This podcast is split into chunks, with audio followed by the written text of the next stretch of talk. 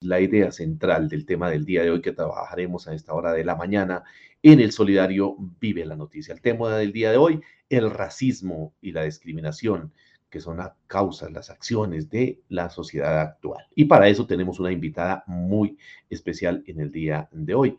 ¿De quién se trata, Paulita, nuestra invitada en el día de hoy?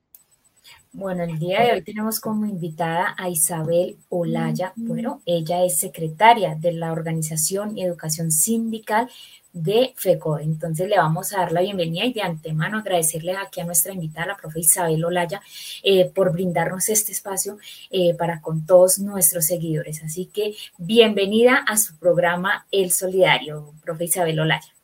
Sí, muy buenos días a ustedes por la invitación Aquí estamos para que hablemos de un tema que ha estado como escondido y que hoy a raíz pues de nuestra gran lideresa Francia Márquez, donde se le ha atacado tanto, ha vuelto ese, ese, esa discriminación racial a estar en, en la boca y en el pensamiento de muchos y de muchos, un número muy grande que la rechazamos.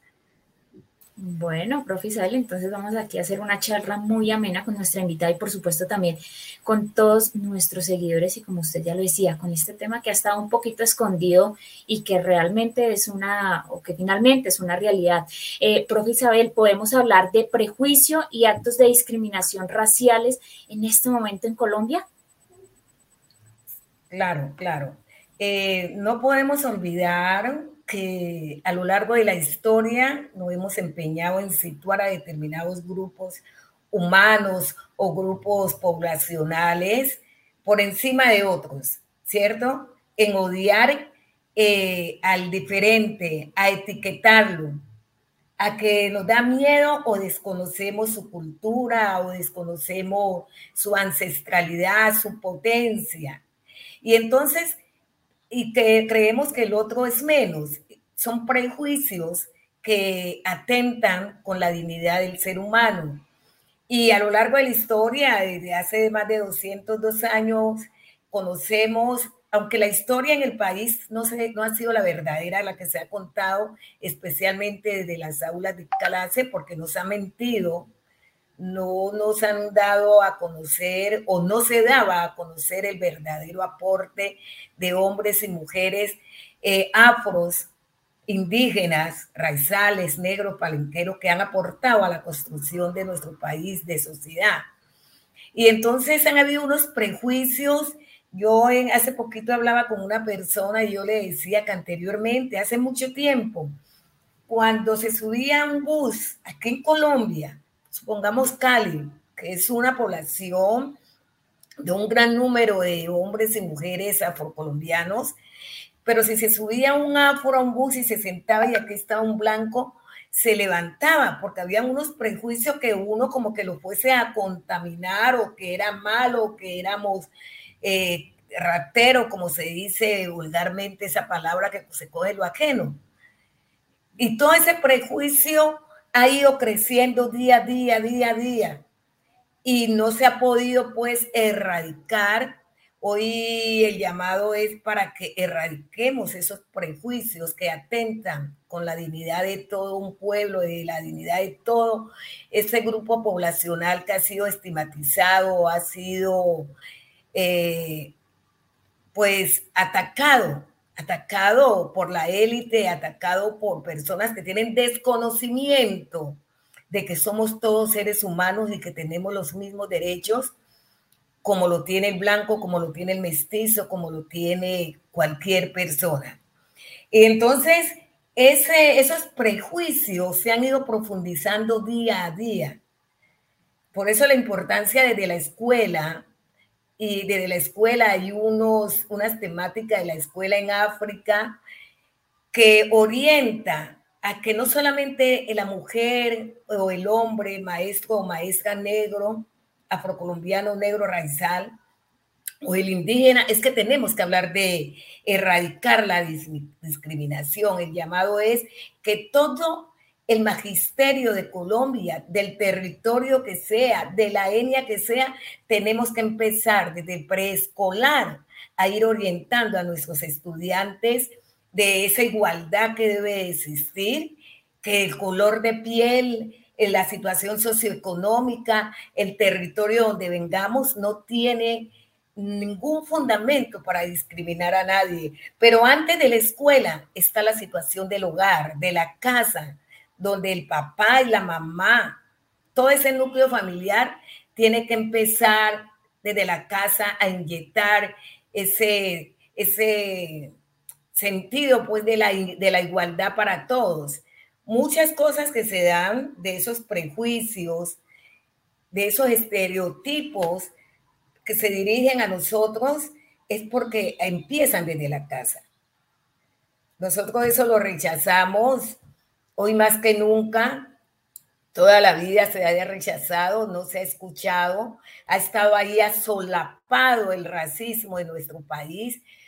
Dicen que no existe racismo y hoy vemos que ahora sí salió al vislumbrar el verdadero racismo aquí en nuestro país porque nos creen inferiores viendo que nosotros también somos eh, potencia, que nosotros somos capaces, que nos hemos preparado y que no se puede discriminar absolutamente a nadie por el color de su piel, por su religión, por su origen, por su situación socioeconómica.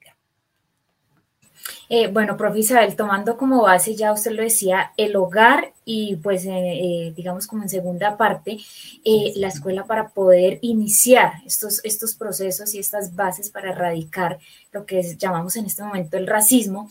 ¿Cree usted que esos, esos proyectos de afrocolombianidad se están trabajando realmente en los colegios o simplemente son propuestas de papel? Bueno, yo quiero irme un poco hacia la, ley, la Constitución Política Nacional. En la Constitución Política Nacional se consiguen eh, muchos derechos, ese reconocimiento a los hombres, a las mujeres, a los grupos étnicos que están en el papel. Está la ley 70 también. Y esa constitución política del 91 y la ley 70 ahí plasman esos derechos, esa oportunidad que tenemos también porque somos colombianos y colombianas, pero hasta ahí llega. Y, en lo que respecta a la educación hay normas donde nos orientan que desde las instituciones educativas tenemos que eh, impartir el área, eh, la, la asignatura de, cátedra afrocolombiana, pero el problema está en el papel que hay plasmado, pero en el aula de clase los maestros no lo estamos haciendo. Y entonces por eso se acrecienta y no podemos subsanar las situaciones de discriminación que existe en nuestro país. Todo queda en el papel, todo queda en el papel porque falta como ese conocimiento de, la importancia que somos los maestros y las maestras en, el aula de clase para aportar con nuestro conocimiento y nuestra orientación a erradicar la discriminación racial, a erradicar ese racismo, que es un racismo estructural en nuestro país, desde los más altos hasta lo más vago, personas eh, que uno no piensa nunca que son racistas, pero sí lo son. Entonces, todo queda en el papel, hay normas. Está ahora el estudio del área de, la de la afrocolombianidad, está es los maestros en educadores, en donde nosotros tenemos que hacer unos proyectos que enruten en la escuela ese trabajo para eliminar el racismo, para que veamos que el otro, sin mirar el color de su piel, es importante, pero queda allí. Miren, ¿qué pasa? Nombran a unos maestros con el, con el estatuto docente en educador. El maestro hace un proyecto de aula que lo va a trabajar en todo su tiempo como docente, como servidor público, para trabajar eh, la, educación, pero nombra al compañero y cuando llega al aula de clase se olvida de ese proyecto que lo va a ayudar a contribuir a ese desarrollo, pues de la igualdad, de que todos somos iguales, de que no podemos aceptar las inequidades, etcétera, etcétera, y se olvida. Quedó plasmado en ese proyecto para que lo presentó, para que le pudieran dar ese aval o ese nombramiento. Entonces, culpables somos también todos, todos y los maestros, digo que somos muy culpables porque nos hemos dedicado muchos a llegar a dar eh, nuestra clase de matemática, 2 más 3 igual 5, pero nos olvidamos de algo más, de, de formar eh, en los, eh, a ese ser, ese ser para que pueda haber esa, es, esa juntanza entre todos como colombianos que somos y como seres humanos. Entonces, reitero, ha quedado en el papel. Pero también tengo que decir que en este momento hay grupos que están liderando, estamos liderando ese aporte de los maestros y la maestra, de los hombres y mujeres que han venido en esta lucha por tiempo rechazando la discriminación rechazando las inequidades, exigiendo condiciones dignas para todos los territorios, para todos los pueblos y con más énfasis para los pueblos étnicos que hemos sido pues eh, eh, eximidos de muchas cosas, de muchos beneficios en estas políticas que en verdad azotan a los territorios. Y hoy, con lo que está pasando con Francia, hemos hecho esa voz de protesta y aparecen los grupos y el llamado es que ojalá nos pudiéramos juntar todos para hacer un trabajo de verdad que nos lleve a erradicar esa discriminación que existe en nuestro país, porque están las normas, pero hasta allí llegan, no, no se están cumpliendo. En países como España, en países en Estados Unidos se ha castigado con cárcel a las personas que lanzan palabras, mensajes eh, discriminatorios que atentan con la dignidad del pueblo, pero en Colombia todo que allí, mire lo que pasó con Marvel, mire con lo que pasa con todos, hasta unos comunistas atacando a nuestra gran líder Francia, solamente por el hecho de ser mujer, por el hecho de ser afrocolombiana, por el hecho de venir de un pueblo que ha sido azotado por las inequidades, por unas políticas nefastas que los que han querido eliminar y erradicar del territorio, por no ser de la élite. O sea que los que no nacimos en cuna de oro tenemos que ser eliminados y, recibir pues todos estos improperios que, que el que tiene el poder sin conocimiento, por el miedo de que nosotros lleguemos al poder, nos ataca.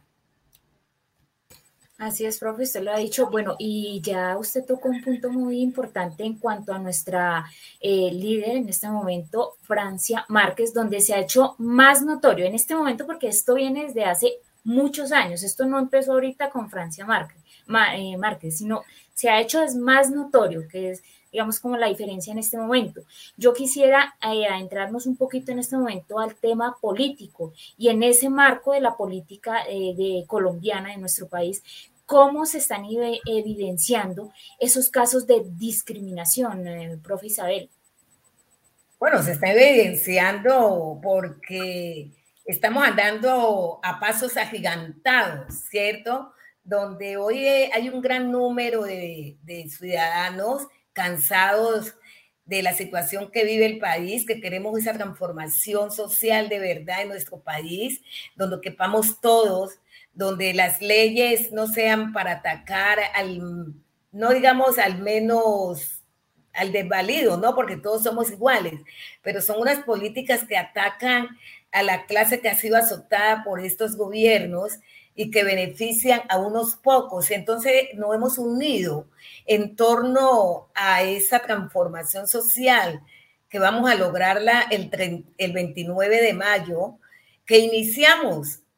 Fue un paso también grande el 13 de marzo, no lo que queríamos, pero fue un paso porque va a haber, tiene que haber un cambio en el Congreso de la República. Pero hoy eh, para la presidencia con este nuestro candidato Pedro presidente y Francia a la vicepresidencia, hemos tenido pues esa arremetida por el hecho de que Francia no viene de alta, alta alcurnia, por el hecho de que Francia es una mujer afrocolombiana, por el hecho de que Francia ha sido una mujer que ha tenido que trabajar en casa de familia, que se la ha tenido que jugar para sacar a sus hijos adelante y desconocen que Francia es una gran líder, una mujer que se ha preparado, que es una abogada, que ha luchado desde niña por el territorio, que ha exigido eh, los derechos para sus eh, eh, compañeros y compañeras de Suárez Cauca. E igualmente, Francia se ha preparado y ha defendido el medio ambiente. Entonces, hoy en medio de la, de la, campaña a la presidencia, hay cuatro candidatos a la presidencia que solamente en su, en su plataforma y en su discurso es atacar a Francia, es atacar a Petro. Y en medio de ese ataque también está el magisterio porque nos dicen que nos toca, nos tienen que sacar, que hay que acabar con FECODE. ¿Por qué? Porque le estamos contando la verdad al pueblo colombiano de cómo hemos vivido, de cuál es la verdadera historia, de quiénes que nos tienen en estas inequidades y en esta ignominia. Eh, hoy la política, los candidatos deben de contar cuál es la plataforma de trabajo que tienen, cuáles son sus propuestas. Y eso es lo que está haciendo Pedro, eso es lo que está haciendo nuestra líder Francia, contando cómo queremos este país, cuáles son los cambios que se deben de dar en nuestro país. Y por eso pues es la arremetida y el llamado es a que nos respetemos, a que todos somos iguales, entre comillas, en el actuar porque cuando se va a actuar no nos tienen como colombianos y se viene esa arremetida contra los hombres y las mujeres afro, negros, raizales y palinqueros. Entonces la política hoy está pues en esa tónica eh, de, desprestigio, de desconocer eh, la potencia del otro. Y hoy lo, vimos, lo hemos visto con Francia, pero pues Francia es una mujer eh, estudiada, preparada, sufrida, que ha vivido pues el martirio de la discriminación, de las inequidades, de la persecución, eh, que ha tenido que ser desplazada y porque hay otras mujeres, porque todas las mujeres no nos representan. Nosotros defendemos el rol de la mujer, pero tenemos que también entender que hay mujeres que no nos representan porque siempre han estado en la parte que atacan y que violan los derechos para el pueblo eh, colombiano. Así es, profe Isabel. Bueno, y usted ya lo ha dicho. Y aquí siguen participando también todos nuestros seguidores que están muy pendientes. Y les recordamos también, eh, el tema del día de hoy es la discriminación. Estamos tomando como base en este momento lo que se ha hecho como relevante a raíz de nuestra líder Francia. No estamos haciendo, este no es un programa de política y no estamos eh, haciendo política en este momento para aclararle a nuestros seguidores, sino simplemente estamos hablando de nuestro tema, un tema muy importante. Esto es un tema muy importante y es la discriminación. Tomamos, eh, ya lo decíamos, eh, esa base de lo que está pasando en nuestro país toda esa guerra que se presenta a raíz de esa discriminación que se está ejerciendo en este momento en nuestro país. Bueno, Miguelito, seguimos aquí con más preguntas porque hay muchísimas más preguntas acerca de este tema que pues necesitaríamos de mucho más tiempo, pero bueno, ahí, ahí vamos dando como em, esas eh, opiniones acerca de este tema que estamos trabajando el día de hoy, acerca de la discriminación. Gracias, Paulita. Eh, un fraternal saludo a la compañera Isabel Olaya, allí compañera del Comité Ejecutivo de nuestra Federación Colombiana de Trabajadores de la Educación sea la oportunidad pues para agradecer aquí por la participación en este programa en el día de hoy, pero también por su trabajo que viene desempeñando eh, excelentemente desde la Secretaría de Organización y Educación Sindical de nuestra federación. Así que un abrazo fraternal a la compañera Isabelita, como le decimos cariñosamente en el Ejecutivo, quien es una compañera del municipio de, de Buenaventura, ¿no? Allí ha estado también eh, en el, fue maestra en la institución educativa Francisco José de Caldas, estuvo en la Secretaría de Educación, pero también ha sido directiva del sindicato allí del Valle, del SUTEP, y como ella misma lo dice, orgullosamente afrodescendiente. Un abrazo, compañera Isabelita, y. Hola, Miguel, compañero Miguel, no te había conocido, y de esa voz, un abrazote desde la distancia, Miguel, mi compañero del Ejecutivo. Gracias. Eh, Sí, aquí estoy pues tratando. Mire, yo anoche pensaba del racismo, que el racismo también fue eh, o ha sido profundo en, acá en el Pacífico, en los pueblos donde ha estado el conflicto. ¿Por qué? Porque el conflicto ha sido en mayor fuerza en estos pueblos, acuerden Bojayá, Buenaventura, Tumaco, muchos pueblos de la costa del Pacífico, de Atlántico también, donde la guerra se ha ensañado con mayor proporción contra estos pueblos, donde nuestras mujeres, nuestros hombres han tenido que salir desplazados. Nosotros somos pueblo de que la familia no es pequeña, donde son hogares con seis, siete hijos, más la abuela, más el papá, los primos. Y familias completas han tenido que salir por la guerra. O sea que la guerra también ha sido racista porque se han ensañado con estos territorios. Miremos pues cómo es la situación tan difícil para nosotros. Y, desplazarnos del territorio y llegar a otro territorio, Cali, Bogotá, Medellín, a recibir con más profundidad el racismo, la discriminación, y donde queda nuestra gente pues a la intemperie, sin trabajo, en un país que el desempleo hoy está en 21 millones de, de, la población, pero llega pues a profundizar con esta gente que tiene que desplazarse. Y Miguel, compañeros, yo les recuerdo, cuando yo llegué en el 2018 a Bogotá, que fui elegida el 21 de septiembre, les cuento que pasé un trabajo para encontrar apartamento. Mucho trabajo. Estuve casi seis meses buscando apartamento cerca de FECODE. Y entonces siempre me acompañaba el compañero Cristino Quinto, es de Bogotá, de delegado de la ADE, y la compañera Sirley Quinto, que es del equipo de género. Ellos son bien acuerpados, negros, afro, y me acompañaban y llegábamos y apenas nos veían, nos decían sí y todo. Y cuando llegábamos decían no. Un momento me dio tanta rabia por esa exclusión, por esa discriminación eh, marcada en Bogotá para nosotros los negros. Yo decía, pero ¿esto qué? Me tocó buscar otra persona que me buscara el apartamento porque por Dios que, y entonces nosotros decimos, no es que no hay, no hay racismo, no hay discriminación, sí la hay. Sí la hay, y yo aplaudo este, este programa, yo aplaudo que los maestros de Cundinamarca y de todo Colombia podamos hablar un solo lenguaje, podamos entender las diferencias, podamos entender que cada uno de nosotros tenemos unas costumbres, unas ancestralidades, que tenemos un lenguaje, pero eso no nos puede hacer menos que el otro. ¿Ya?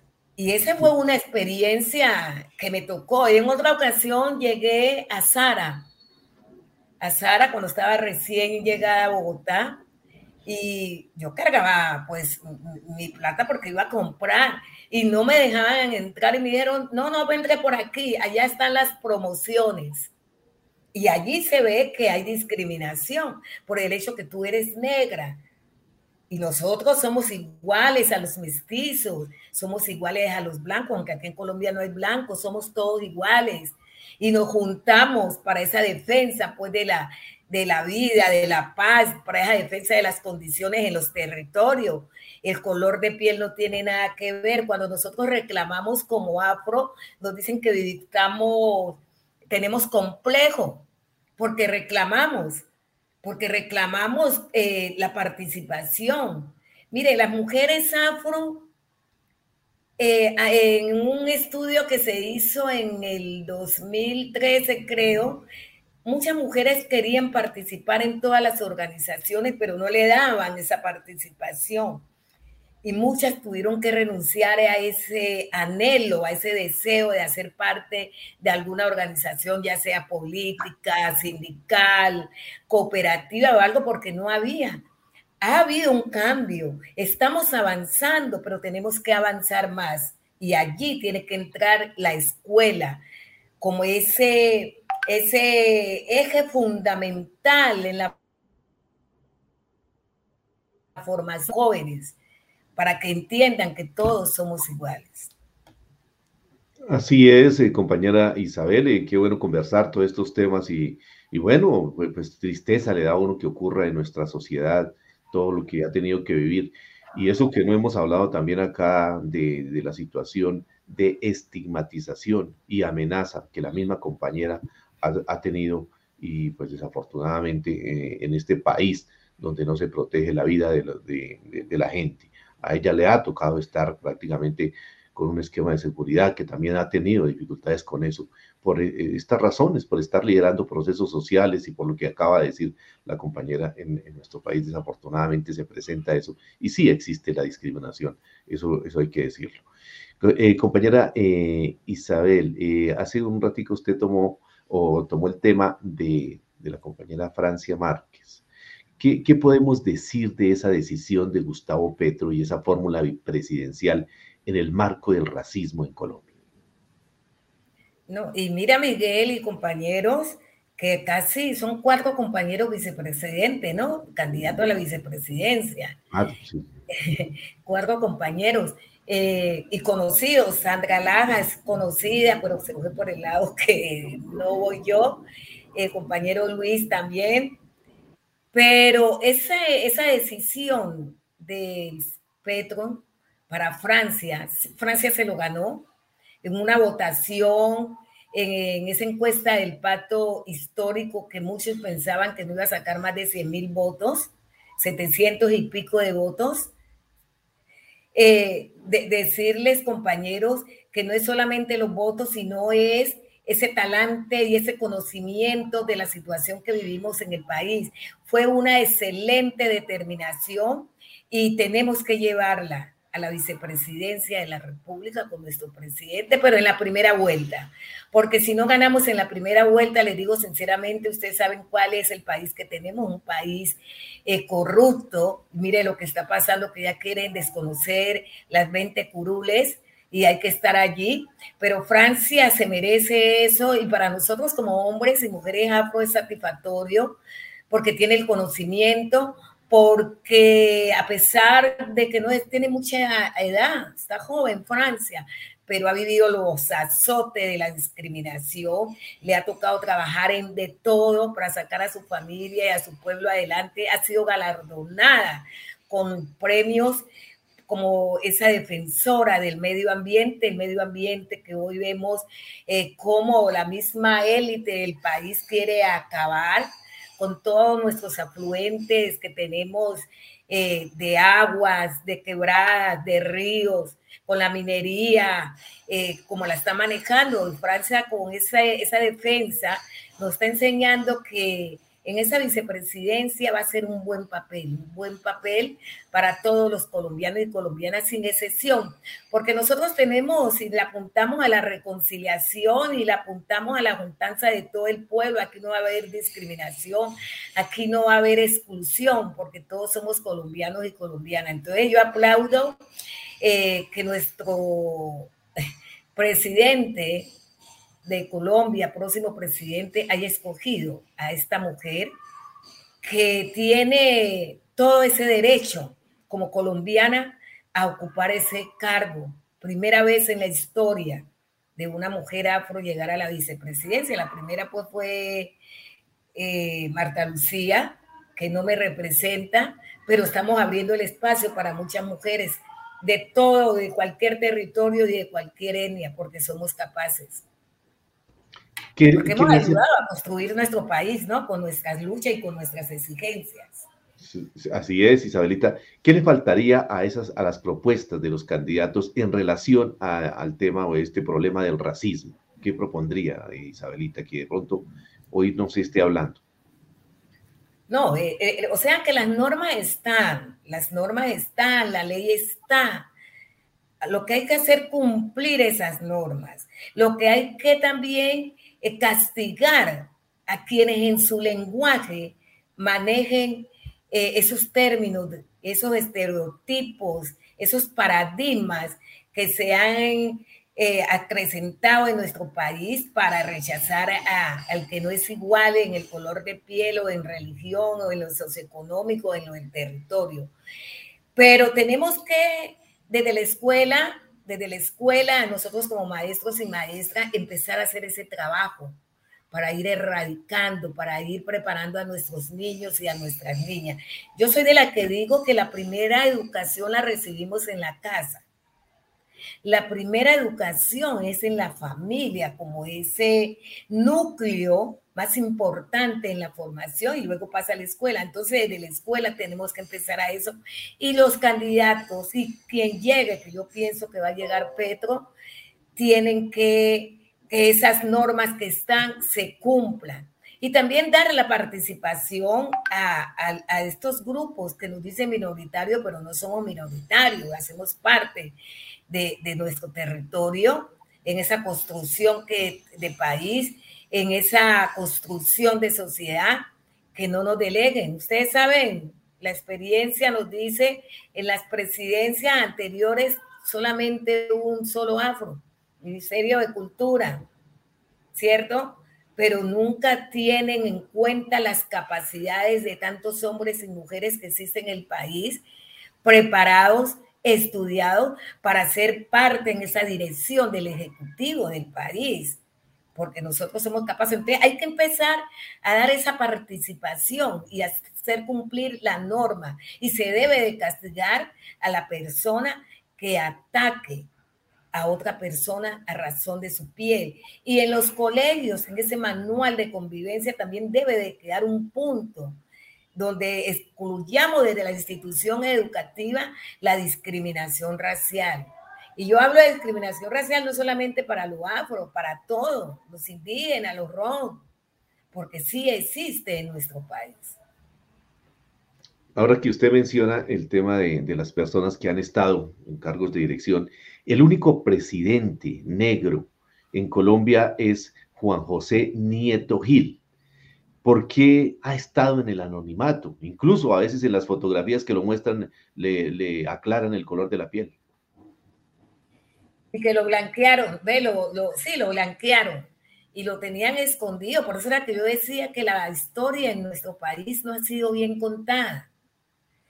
Y por eso hoy nos estigmatizan a los maestros y maestras de Colombia, al magisterio, porque queremos, estamos contando la verdad del país, estamos contando la verdadera historia, cómo es que se ha construido este país. Y ahí tenemos nuestro presidente negro.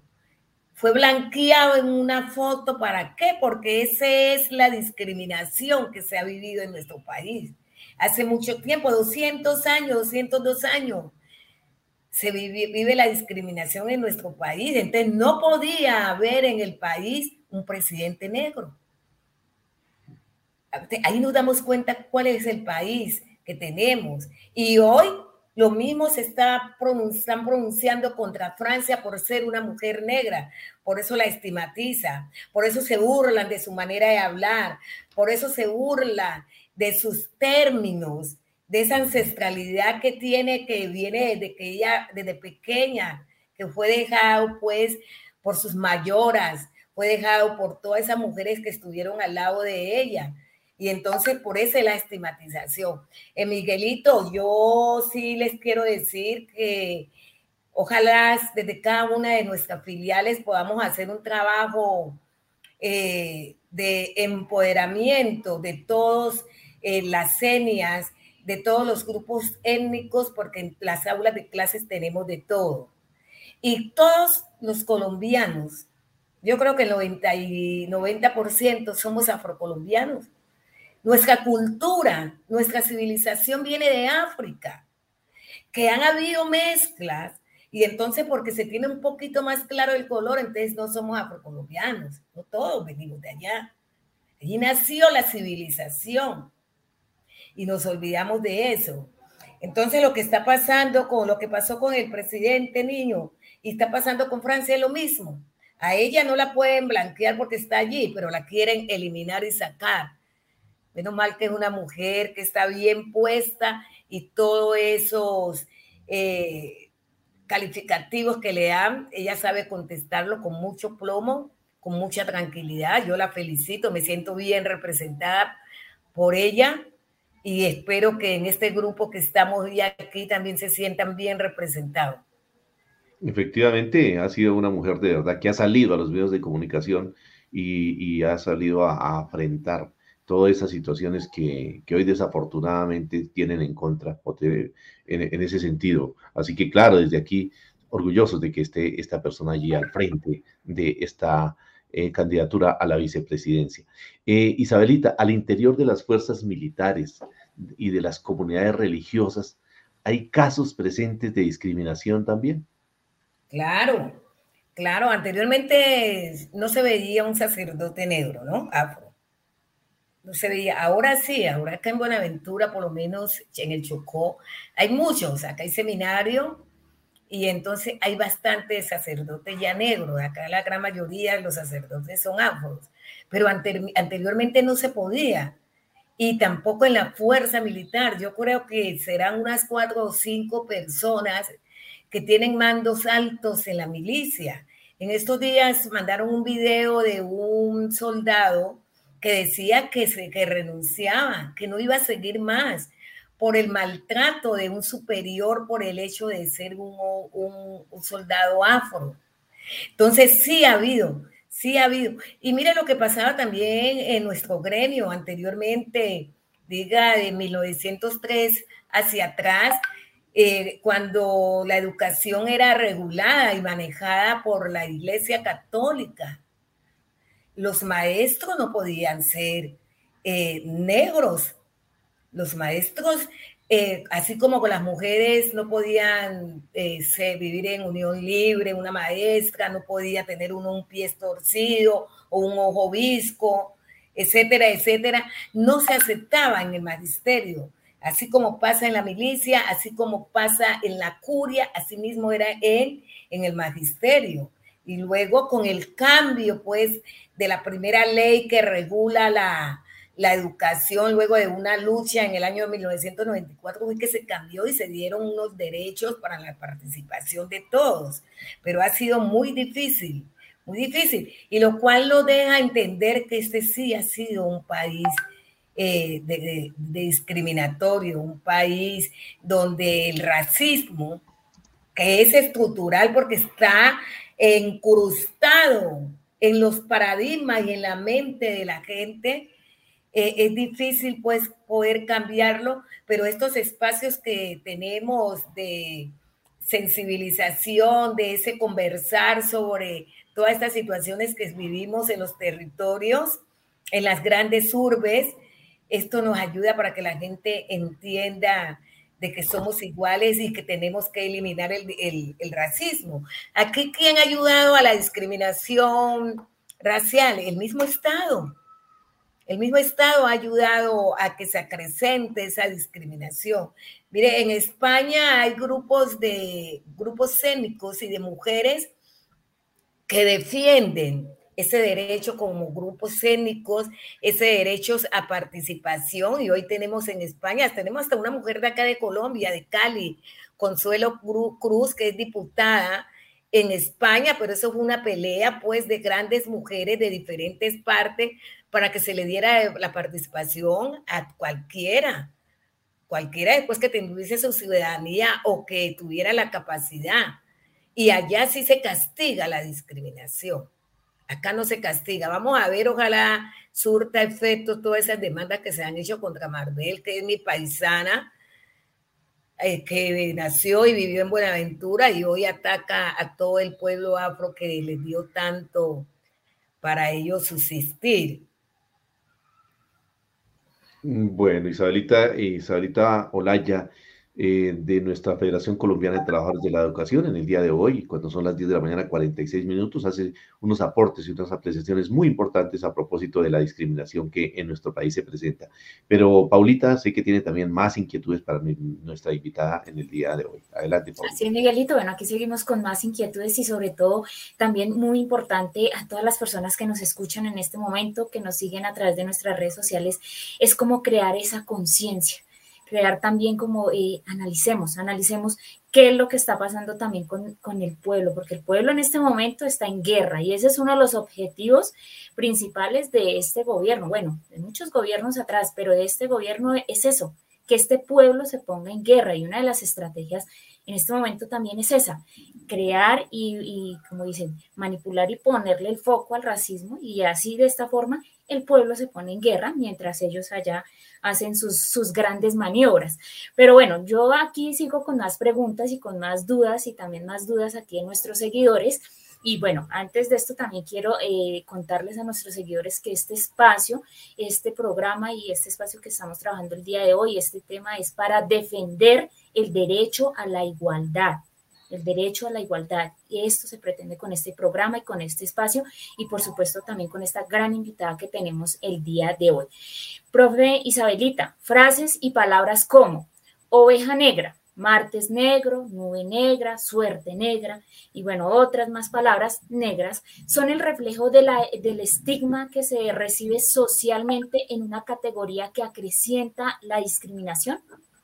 Claro, claro, porque dan a entender que todo lo negro es malo.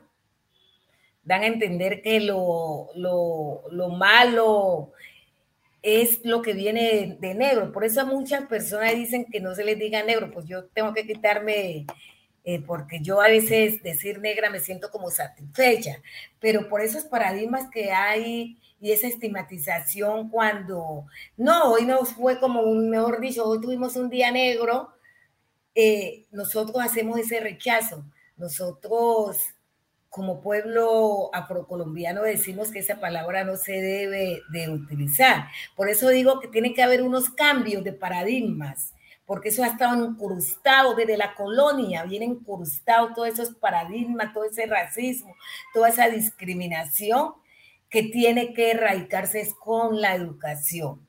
Y ahí hacemos parte y ahí empezamos nosotros los maestros y maestras a participar para que se pueda dar para poder cambiar esos paradigmas, esos estereotipos, ese lenguaje discriminatorio y excluyente.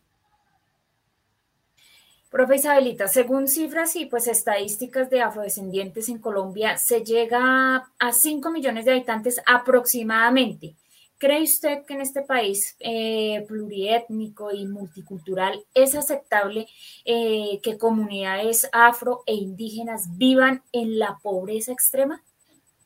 Claro que no es aceptable, pero le digo que esa cifra es errada. Usted sabe lo que hizo el DANE, eh, nos robó la población, hizo un exterminio y somos más, somos más. Y que ellos para no llevar eh, esos recursos a los territorios nos eliminan.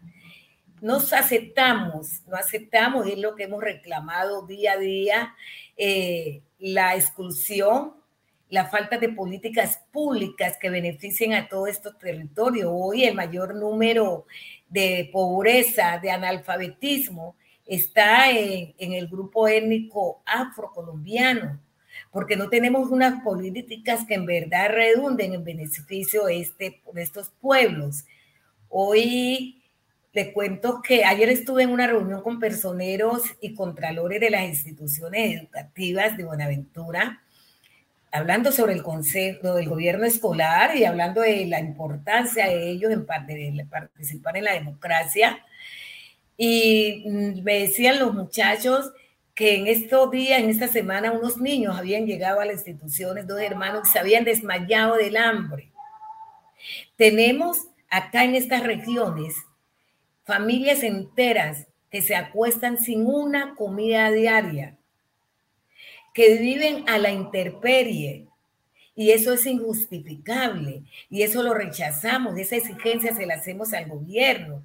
No ha habido la, mayor voluntad del, del Estado, de estos gobiernos que nos han dominado, en verdad de dar unas condiciones para los pueblos indígenas y para los pueblos afro.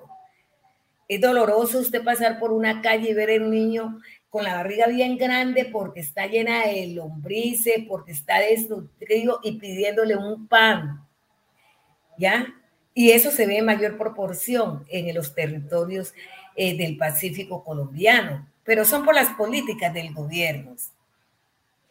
ese es el rechazo que hacemos enfáticamente.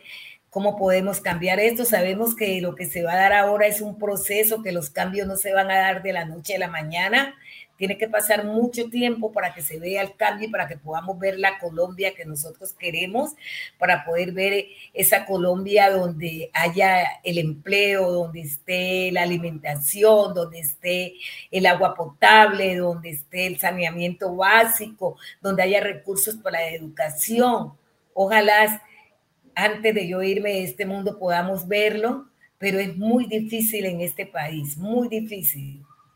Ustedes ni se imaginan el hambre que se pasa en muchos territorios de nuestro, de nuestro país. Yo les hablo por el territorio del Pacífico, es doloroso, es doloroso y que usted por darle un pan pues no va a solucionar porque el pan es ese momentico, pero siguen las situaciones de inequidad, de injusticia, de hambre, de desempleo y nada, no hay nada. Y no hay ninguna posición de este gobierno de cambio. Y por eso fue que nos unimos, ¿no? Por eso fue que nos juntamos para en ese estallido social, para esa exigencia de esas condiciones eh, dignas para todos, sin excepción, porque nosotros defendemos la diversidad, nosotros defendemos la dignidad de las personas, sin excepción, porque todos somos iguales y creemos que puede haber un mundo mejor. Creemos que con la participación de todo el pueblo, ese 29 de mayo podemos lograr de Colombia un mejor país, que ojalá se haga lo que decía Mandela, algún día la igualdad tiene que ser una realidad y algún día la igualdad tiene que ser una realidad en nuestro Colombia. De pronto no lo veamos muchos de los que estamos aquí, pero se tiene que dar. Difícil, pero no imposible. Son las 9 de la mañana, perdón, las 10 de la mañana, 54 minutos. Aquí estamos en esta conversación muy interesante aquí con eh, la profesora y compañera del Ejecutivo Isabel Olaya a propósito de este tema de la discriminación. Y ya pues ella nos ha hecho bastante eh, información, nos ha dado bastante información, sobre todo recomendaciones, eh, propuestas, cosas que hay que hacer para acabar con este mal en nuestro país. Eh, a propósito de, de, Francia Márquez, quien el premio que hacía referencia hace un momentico la profesora Isabel, ese premio que le dieron a ella en el tema del medio ambiente equivale como a un premio Nobel, eso equivaldría como a un premio Nobel de, en el ambiente, en el medio ambiente. Entonces, eh, a veces esas cosas no las dicen, pero aquí, este espacio que es de comunicación alternativa, pues tenemos que destacar esta situación y solidarizarnos con, con ella y con todo el ataque que desafortunadamente le han hecho los grandes medios de comunicación y los que no quieren que este país cambie. Eh, Isabelita, eh, hemos avanzado en, leyes y, en, las, y en temas de derechos humanos. ¿Cree usted que fenómenos como el arboricidio, el racismo y la misma guerra nos ponen en un retroceso como civilización y como comunidad humana? Claro, compañero Miguel, y no podemos retroceder, eso hay que erradicarlo de facto, eso nos pone en retroceso. Eh, recordemos eh, Alemania con Hitler, esa discriminación, ese, esos homicidios, esa guerra que acabó con, con, pueblos y grupos étnicos o grupos poblacionales eh, totalmente. Nosotros no podemos, por eso estamos defendiendo la paz, por, por eso estamos diciendo que se cumpla con el proceso de paz para poder seguir hacia adelante, para poder avanzar entonces, nosotros lo rechazamos, todo eso. Y eso lo que hace es que no avancemos. Por eso se tiene que acabar la, la, guerra, por eso se tiene que acabar toda esta estigmatización, por eso se tiene que acabar eh, el uso inadecuado del medio ambiente, de todas esas riquezas que Colombia tiene y que hoy pues son eh, atacadas por este Estado que no piensa en los beneficios que esas riquezas que tenemos le puede dar a, los pueblos. Yo quiero, eh, Miguel, decirle que se han tenido unos, unos, unos pocos cambios, ¿no? En la sociedad.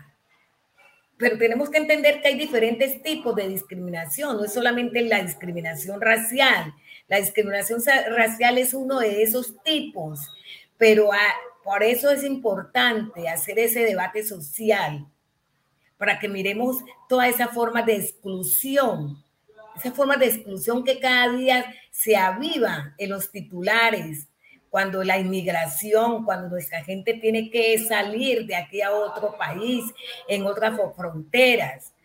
Todo eso hace daño, esa discriminación racial que tiene muchas caras, ¿ya? Y que impide ese desarrollo económico en esos grupos étnicos y esa igualdad. Ellos siempre van ahí, ahí de la mano, ¿no? El desarrollo económico y la igualdad que se permean con la discriminación racial.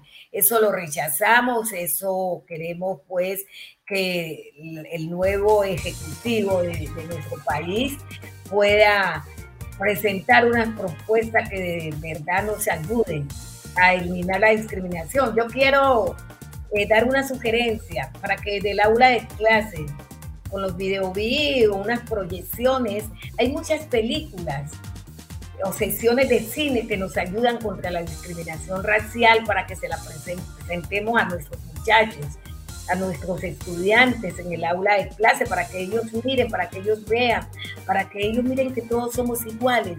Ese es un trabajo de ustedes, compañeros y compañeras, maestros de Cundinamarca y de todo Colombia allí con la palomita de maíz, allí con, en el salón de clase, porque es que la, la, clase no puede ser solamente enseñar a, sumar 2 más 3, 5. Nuestras clases también debe ser de nosotros apropiar a nuestros niños y niñas para la vida misma, para cómo debe ser ese compartir y ese articularse con nuestros compañeros y allí lo tenemos que hacer.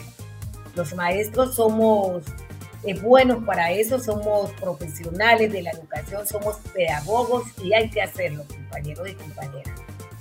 Bueno, desafortunadamente el tiempo avanza muy rápido, ya son las 10 de la mañana, 59 minutos ya en este último minutico ese mensaje final de nuestra compañera Isabel Olaya Cuero, ejecutiva de FECODE, para los maestros y maestras que a esta hora nos siguen en las redes sociales del departamento de Cundinamarca, del distrito capital, pero también del departamento del Meta, del departamento del Tolima y bueno, los departamentos alrededor aquí de Cundinamarca que a esta hora están ahí en sintonía de El Solidario. Ese mensaje final, Isabelita, agradeciéndole por la participación en el día de hoy en este programa. Primero que, sí, primero que todo agradecerle a la compañera Yolanda, a Miguel, a todo el equipo de este, de este programa. Agradecerle por tenerme en cuenta, por invitarle. Casi no venía, casi no venía. Yo dije, no puedo quedar mal que presentó una situación acá en el sindicato, pero bueno, aquí estuve. Eh, mi sugerencia es eh, que no nos quedemos tanto en el discurso, sino en la acción, que sea verdad pues lo que hacemos para poder contribuir en la eh, eliminación de la discriminación racial, sea cual sea el origen de las personas. Igualmente ustedes llevan un papel de concienciar a la población, a los padres de familia, a nuestros estudiantes, sobre la situación dramática que se vive por la discriminación racial en nuestro país. Como maestros, como eje fundamental en la construcción de pensamiento, de sociedad, tenemos ese compromiso. No es el discurso, sino es la acción para poder lograr que de verdad podamos vivir en un país más equitativo, más justo, con una justicia social que nos favorezca a todos.